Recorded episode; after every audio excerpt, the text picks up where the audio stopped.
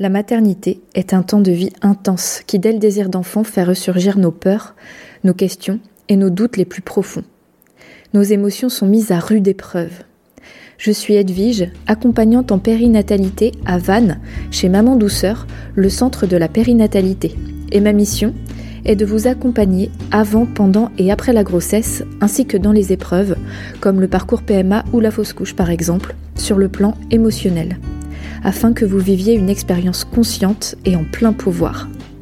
Ce podcast, c'est l'occasion pour moi de briser les tabous et de vous partager des problématiques et des réflexions que je rencontre chez les personnes que j'accompagne.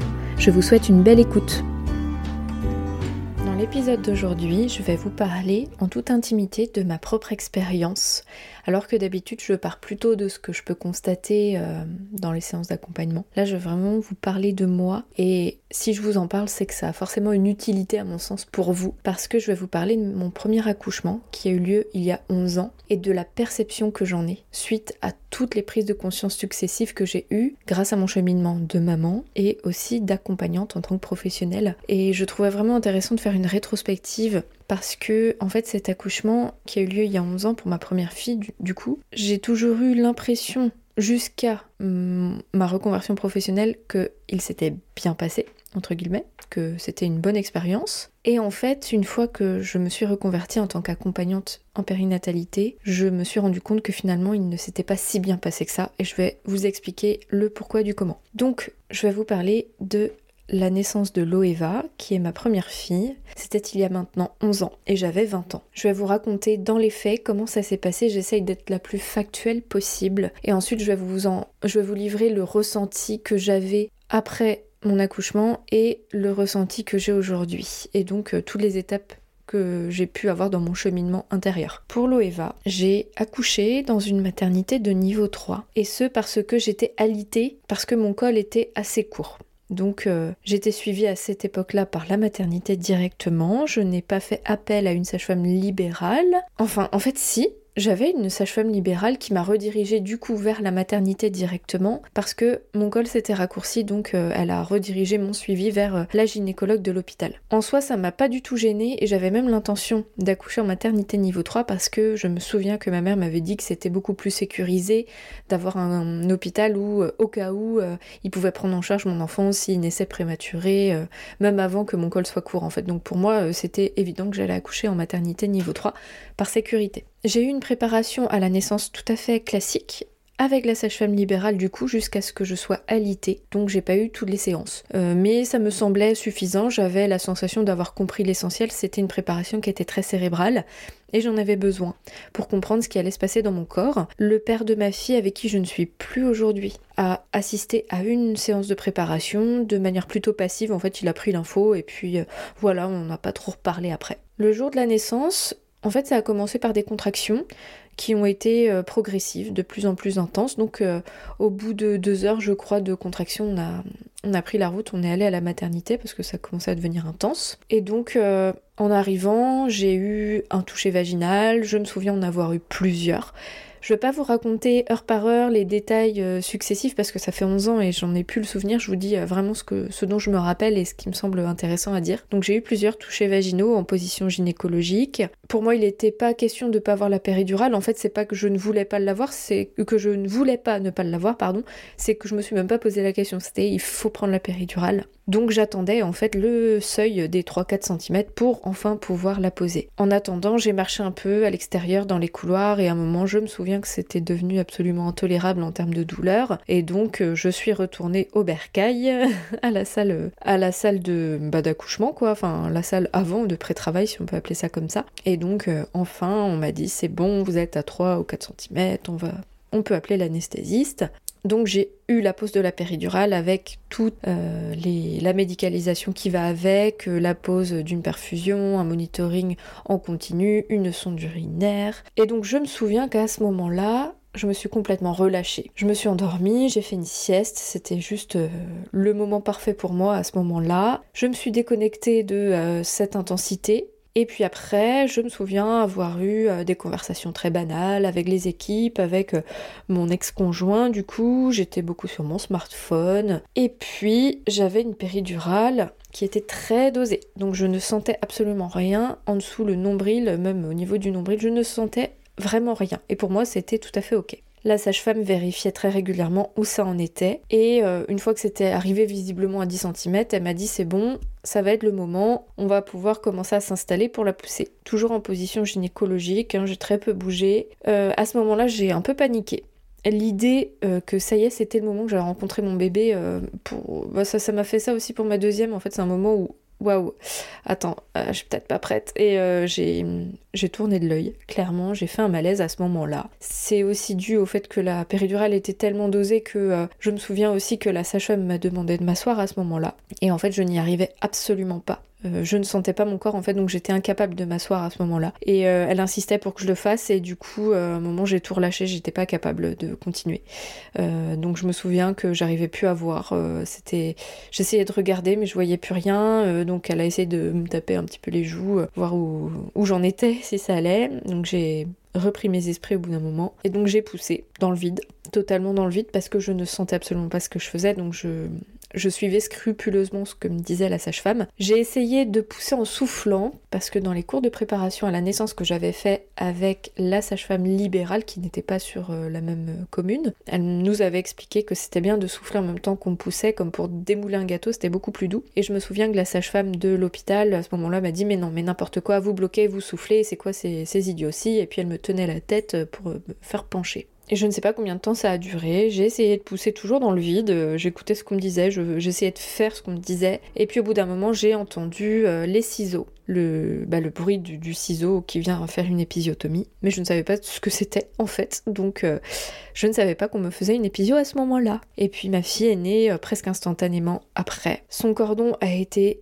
clampé puis coupé euh, quasi instantanément. Et euh, je me souviens qu'on m'a dit vite, vite, vite, il faut l'aspirer. Elle avait des glaires en fait, elle avait un petit peu de mal à respirer, donc du coup ils l'ont emmenée un peu plus loin. J'ai, je crois pas que j'ai eu le temps de l'embrasser. Elle est partie, euh, ils l'ont aspirée, ils lui ont mis du collier dans les yeux et puis ils l'ont habillée. Donc elle a été tout de suite touchée par des médecins avant d'être touchée par moi ou par mon conjoint. Et je me souviens que pour la délivrance du placenta, donc j'ai pas de très grands souvenirs de, cette période-là, j'étais pas mal anesthésiée, pas mal sonnée. Et euh, je me souviens par contre que la sage-femme qui était là, je crois que c'était une autre sage-femme que celle que j'avais vue euh, pour la naissance de ma fille, elle me mettait des coups de coude dans le ventre pour faire sortir plus vite le placenta. Dans mes souvenirs, ça faisait pas trois plombs hein, que le placenta... Euh, enfin que j'avais accouché quoi, ça faisait pas très longtemps, j'avais été recousue à ce moment-là, enfin les choses avaient l'air plutôt sereines, mais elle avait décidé de, de bah, de forcer un peu le destin. Elle m'avait fait mal à ce moment-là parce que euh, elle, euh, elle forçait même plus haut que euh, là où la péridurale faisait effet. Donc je me souviens que ça avait été un peu violent pour moi. Et puis deux heures plus tard, on est retourné,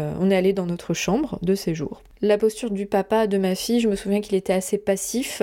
Il n'était pas du tout de mauvaise volonté. C'est simplement que je pense qu'il savait pas trop quoi faire à part me donner des coups de brumisateur. Il n'avait pas de place très définie, de rôle qui lui semblait euh, important et, euh, et de, à incarner à ce moment-là. Voilà dans les faits ce, que, ce dont je me souviens de cette naissance-là. Et cet accouchement, jusqu'à plusieurs années après, je disais que ça s'était bien passé parce que euh, médicalement, in fine, ma fille allait bien. Moi aussi, j'ai bien cicatrisé. bon, j'ai fait un petit baby blues, tout ce qui est de plus classique. Enfin, c'est ce que je pensais que tout ça c'était normal en fait. Et voilà, on y vient. C'est ma vision. mon ressenti, en fait, à ce moment-là, c'est que c'était normal, dans le sens où c'était comme ça qu'il fallait que ça se passe et que c'était comme ça euh, que j'avais appris. C'est les témoignages que j'avais entendus jusque-là, qui n'étaient pas nombreux parce que j'étais jeune. Ma maman qui m'avait dit qu'il fallait accoucher en maternité de niveau 3 au cas où, au cas où il y a un problème, au cas où euh, ça ne fonctionne pas, mon corps. Et donc je pensais que toute cette médicalisation et tous ces actes étaient normaux, étaient bien, que c'était comme ça qu'il fallait faire tout simplement. C'était la seule vision de la naissance que j'avais. Et donc, avec le recul, je me, je me rends compte que c'était une vision absolument patriarcale, où la médecine est toute puissante. J'avais vraiment le syndrome de la blouse blanche. J'étais très impressionnable par les médecins, par euh, toute personne qui avait une blouse blanche en fait. Je me remettais complètement au diagnostic des médecins. Et donc j'ai entamé un chemin de prise de conscience à partir de ma deuxième grossesse, tout doucement. Pour cette deuxième grossesse, À 8 mois de grossesse, là où aussi j'ai été alitée parce que mon col était toujours court, je précise que j'ai accouché à terme pour mes bah, pour toutes mes trois filles en fait. Mais à 8 mois de grossesse euh, pour euh, ma deuxième, j'ai quitté la maternité niveau 3 là où j'étais suivie à cause justement de ce risque je, dis le mot risque entre guillemets, vous le voyez pas parce que vous écoutez un podcast, mais tout dépend de la manière dont on amène les choses, disons. Mais euh, comme j'étais classée à risque, j'étais suivie donc toujours à cette maternité niveau 3. Et à 8 mois, je me suis dit ciao, j'en ai marre, euh, l'accompagnement qui m'est proposé, euh, être qu'un numéro, ça me convient pas. Parce que pour cette cette première naissance, je me souviens bien que je n'étais qu'un numéro, j'étais la maman numéro 8, ça, ça m'a marqué. Il y, a, des personnes qui m'appelaient pas par mon nom. Et ensuite, euh, pendant le séjour, j'ai été mise avec une autre femme, mais dans une chambre seule parce que la maternité était en travaux. C'était absolument insupportable parce que dès que ma fille pleurait, cette dame râlait. Elle en avait marre d'entendre ma fille pleurer, euh, de qu'il y ait du mouvement dans la chambre. Je pense qu'elle était complètement fatiguée, cette femme, elle avait besoin d'être seule, et moi, bah aussi, sauf que bah, je découvrais complètement ce que c'était que d'avoir un bébé, et donc j'étais presque gênée dès que mon bébé pleurait, enfin c'était vraiment très très déconcertant. Donc je disais, mon cheminement a commencé à ma deuxième grossesse, et surtout quand j'ai décidé de me reconvertir pour être accompagnante en périnatalité. C'est vraiment grâce à ma formation et puis aux accompagnements successifs, à mon expérience professionnelle que j'ai compris que mon accouchement ne s'était pas si bien passé, que ma vision patriarcale avec une médecine toute puissante avait biaisé et tronqué ma perception. Mon accouchement, non, ne s'était pas si bien passé. J'avais été victime de protocole systématique, dans le sens où personne ne m'a jamais dit que on pouvait accoucher sans péridurale et que c'était bien aussi, que c'était mon choix et que c'était important que j'ai toutes les clés en main pour faire un choix éclairé. On ne m'a jamais demandé mon consentement pour les actes médicaux. J'ai eu des touchés vaginaux à foison. J'ai eu une épisiotomie alors que je ne savais même pas ce que c'était, on m'en avait jamais parlé. J'ai été totalement passive et le papa aussi. Quand j'ai eu la péridurale, je me suis complètement déconnectée du moment, sauf que mon bébé était encore en train de naître lui. Donc, je n'étais plus dans la naissance, je n'étais plus avec mon bébé. J'ai été victime de violences gynécologiques. Quand on fait une épisio ou tout autre acte médical sans consentement, c'est une violence. Et Bien sûr, on va parler de l'expression abdominale qui consiste à donner des coups ou d'appui sur le ventre d'une femme pour qu'elle accouche plus vite son bébé ou son placenta. C'est une immense violence qui est strictement interdite depuis plus de dix ans. Hein. Euh, quand j'ai accouché, c'était déjà interdit, mais ça se fait encore très communément dans les maternités. Et en plus sans prévenir. Enfin, voilà. Scénario, en fait, quand j'y repense, je me dis mais quelle catastrophe j'ai vécu. C'est pas possible en fait euh, de traiter les femmes comme ça. Et pourtant, comme c'était vraiment ce que je pensais être normal, je me suis jamais dit non mais ils ont déconné, ça va pas de me faire des trucs comme ça, le papa non plus. Donc comme quoi en fait on est vraiment conditionné à croire que tout ce qui se passe dans les maternités, c'est normal et c'est bien. Mon bébé aussi a été touché par quelqu'un d'autre que ses parents à la naissance et aujourd'hui, je j'ai l'info comme quoi c'est pas forcément ce qu'il y a de mieux parce que quand un bébé naît, il est quasi vierge de, bactéries et que l'idéal c'est quand même qu'il soit colonisé par les bactéries qui viennent de sa famille pour son immunité. Et donc ma fille n'a pas pu bénéficier de cela. Je n'ai pas eu de peau à peau avec elle immédiat. Et euh, le clampage précoce du cordon, ça lui a, ça l'a empêché de récupérer le sang qui est encore dans son placenta, en grande partie. L'aspiration, le collier dans les yeux, je ne sais pas dans quelle mesure c'était nécessaire ou pas parce qu'on m'a pas informé en fait. Ça s'est fait sans que sans qu'il y ait mon consentement, encore une fois, ni celui du papa. C'est on l'emmène, on clampe et puis voilà, vous regardez si vous voulez, monsieur, et puis madame, on vous recoue. Et puis l'habillage, l'habillage du nouveau-né, alors que ce dont il a besoin, c'est quand même d'être en peau à peau avec sa maman et son papa si la maman n'est pas disponible. Elle a vu des visages euh, strictement inconnus, avec des voix inconnues tout de suite, des lumières très vives. Elle a connu le froid. Bref, c'est pas l'accueil idéal d'un nouveau-né, aujourd'hui je le sais, mais à ce moment-là, je ne le savais pas. Enfin, je dirais même que une partie de moi le savait pertinemment. Cette partie archaïque, primitive, aurait voulu prendre ce bébé et le coller, mais mon cerveau pensant avait vraiment des croyances comme quoi tout ce qui se passe là, les médecins savent mieux que moi, donc si tout est parfait, ma fille est vraiment entre de bonnes mains, en pleine sécurité, et tout va bien dans le meilleur des mondes. Quelles conséquences ça a?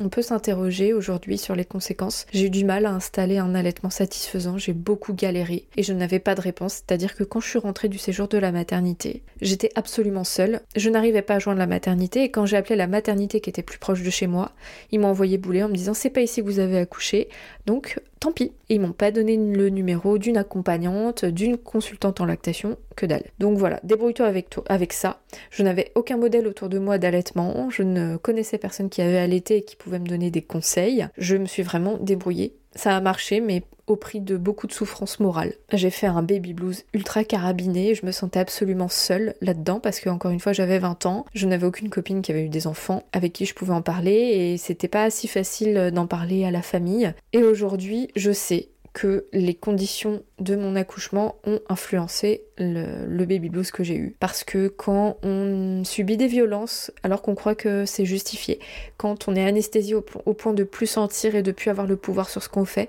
forcément ça a des conséquences sur comment on se sent après l'accouchement. Et je peux parler aussi du lien que j'ai eu et que j'ai avec ma fille aujourd'hui, qui n'est pas si simple que ça. Je parle pas de l'amour que je peux avoir pour elle, parce qu'évidemment je l'aime, je l'ai toujours aimée, euh, ça a été immédiat. Pour le coup, c'est pas toujours immédiat, pour moi ça l'a été, je, je, me suis tout de suite attachée à elle, mais la relation est pas si fluide que ça avec ma fille. Je ne sais pas dans quelle mesure euh, l'accouchement a eu un impact là-dessus, n'empêche que je me pose toujours la question. Donc ce que j'ai compris, c'est que je n'ai pas eu accès à toutes les informations objectives et objective et complète auquel, euh, auquel j'avais le droit, sur notamment la péridurale, ses conséquences, ses avantages, ses inconvénients et comment faire pour pallier à l'effet de la péridurale. Je n'avais aucune idée des besoins que j'avais en tant que mammifère. Je ne savais même pas que j'étais un mammifère, hein. je ne savais pas que j'étais un animal. Je ne savais pas de quoi avait besoin vraiment mon bébé à la naissance. Je n'avais pas conscience de ça. Je ne connaissais pas le processus neurologique que j'allais traverser pendant l'accouchement. Je n'avais aucune idée du rôle capital que le père de ma fille aurait dû avoir à ce moment-là. J'étais pleine d'ignorance en fait. Alors que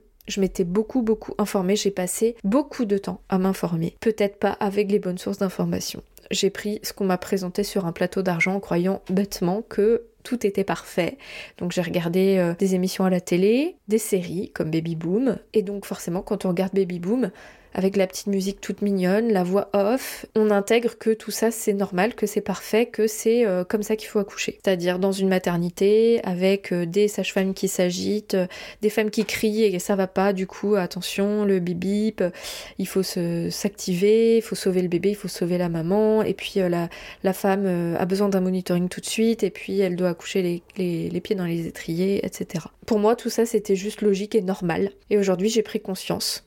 J'ai pris conscience de quoi que l'accouchement. C'est un acte qui ne relève pas ni de la maladie ni de l'accident. La femme n'a pas besoin d'être sauvée de son accouchement. Normalement, on ne devrait pas accoucher à l'hôpital comme on va se soigner d'une maladie. Sur le, la totalité des naissances, des enfantements qu'il y a, il y a à peu près seulement 15% qui sont qui ne sont pas physiologiques, qui sont euh, pathologiques et qui nécessitent une médicalisation.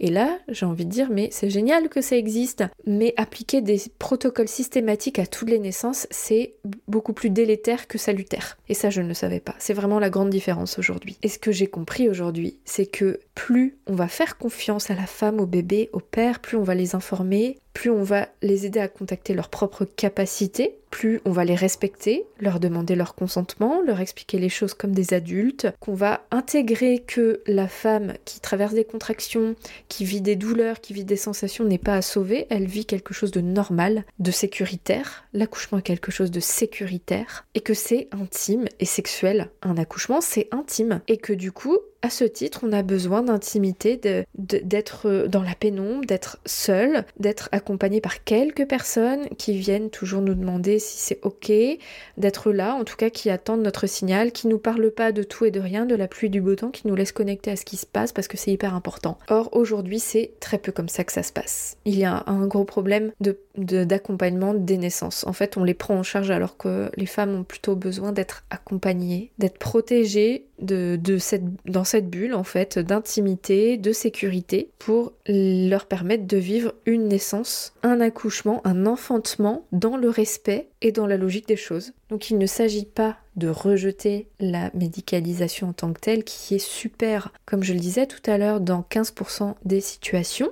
environ. C'est simplement important de se rendre compte que nous ne sommes pas qu'un utérus. L'accouchement c'est pas que quelque chose de mécanique, de corporel, de A plus B égale C, il y a une femme, il y a un utérus, il y a un bébé, hop, elle accouche. C'est clairement insuffisant de voir ça comme ça. Et ça, c'est un problème. C'est pas la médicalisation le problème, c'est ce qu'on en fait.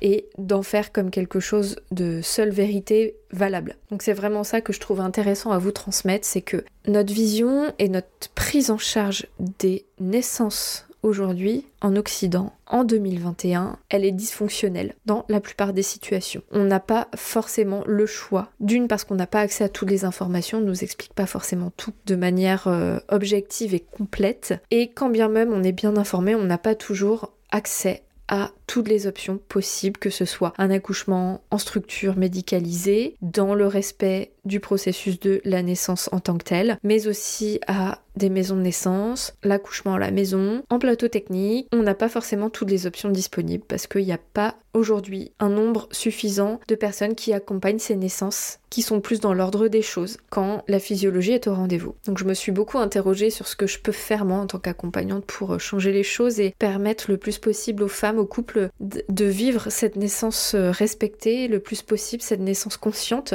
Donc aujourd'hui, moi ce que j'ai trouvé, donc je fais pas d'accompagnement à la naissance à ce jour, et je ferai un épisode pour expliquer pourquoi un peu plus tard. Donc je n'accompagne pas les naissances, mais je propose dans mon accompagnement une ou des séances pour parler accouchement, pour expliquer tout ce qui se passe à la femme et aussi au futur papa ou à la partenaire. Ce qui se passe dans le corps, mais également dans le cerveau, sur le plan neurologique de la femme qui accouche. Qu'est-ce qui se passe pour le bébé aussi et quels sont les véritables besoins d'une personne qui accouche, d'une personne qui naît. Et donc une fois qu'on a pigé de quoi ces personnes ont besoin pour que ça se passe bien, les choses découlent d'elles-mêmes parce que le couple est à même de mettre en place une sorte de système qui lui permettra de bien vivre les choses, de se créer cette bulle-là. Et c'est là où le partenaire a un rôle essentiel pour protéger cette bulle, que l'accouchement se passe en structure médicalisée, comme c'est euh, le cas dans à peu près 90-95% des, des, cas, ou ailleurs. En fait, vraiment, mon objectif, c'est que vous ayez les infos, que vous compreniez comment ça se déroule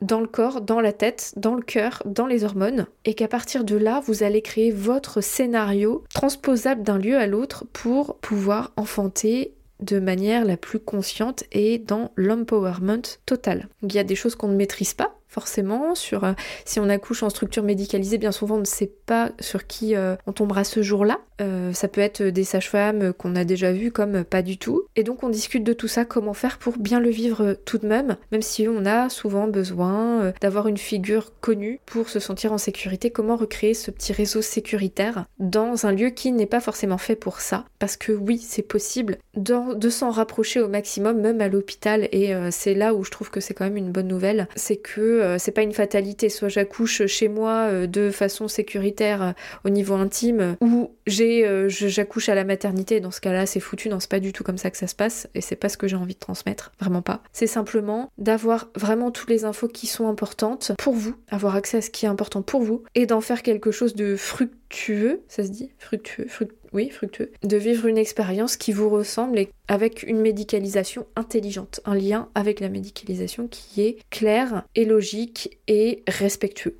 En tout cas, ça me fait plaisir de vous avoir euh, relaté euh, mon premier accouchement. Je sais qu'il représente le scénario un peu classique de tas d'accouchements. Donc je me dis qu'il y a fort à parier que ça parle à beaucoup d'entre vous, que vous vous reconnaissiez. Aujourd'hui, je n'ai pas une vision euh, triste ou j'ai pas d'amertume avec ce qui s'est passé. J'ai simplement du recul. Je comprends je comprends mieux les choses et je comprends que finalement je l'aurais peut-être pas vécu de la même manière si j'avais eu accès à toutes les informations. Je comprends que je fais partie d'un système qui, s'il n'est pas remis en question, fonctionne très bien comme ça, en tout cas pour euh, le système en tant que tel, mais pas pour les femmes et les bébés. Bref, cette expérience m'a permis de cheminer et pour ça j'en suis vraiment euh, pleine de gratitude et ça me permet aussi de comprendre les enjeux et le cheminement intérieur des personnes qui viennent me voir parce que j'ai traversé plein d'étapes pour aujourd'hui en arriver à pouvoir questionner euh, tout ce système-là quelque chose qui est venu spontanément. J'ai hâte de savoir euh, si ça vous fait écho, si ça vous donne des informations ou alors euh, si ça vous est utile dans cette prise de recul. N'hésitez pas à me faire des retours. Comme d'habitude, je serai très contente. Et la semaine prochaine, je vais faire encore un épisode un peu remise en question de certains systèmes, mais plutôt autour du schéma familial. Merci pour votre écoute et votre confiance. Si vous aimez mon podcast, vous pouvez m'aider à le rendre plus visible en me mettant une note et un avis sur votre appli de podcast. Vous pouvez aussi partager auprès de vos proches qui sont concernés. Et si vous souhaitez vous aussi être accompagné sur votre chemin du désir d'enfant et de la maternité, Mes séances se font au cabinet à Vannes ou à distance par visio. Envoyez-moi un message privé sur Insta ou un mail à edvige.intempournaître.fr. À bientôt!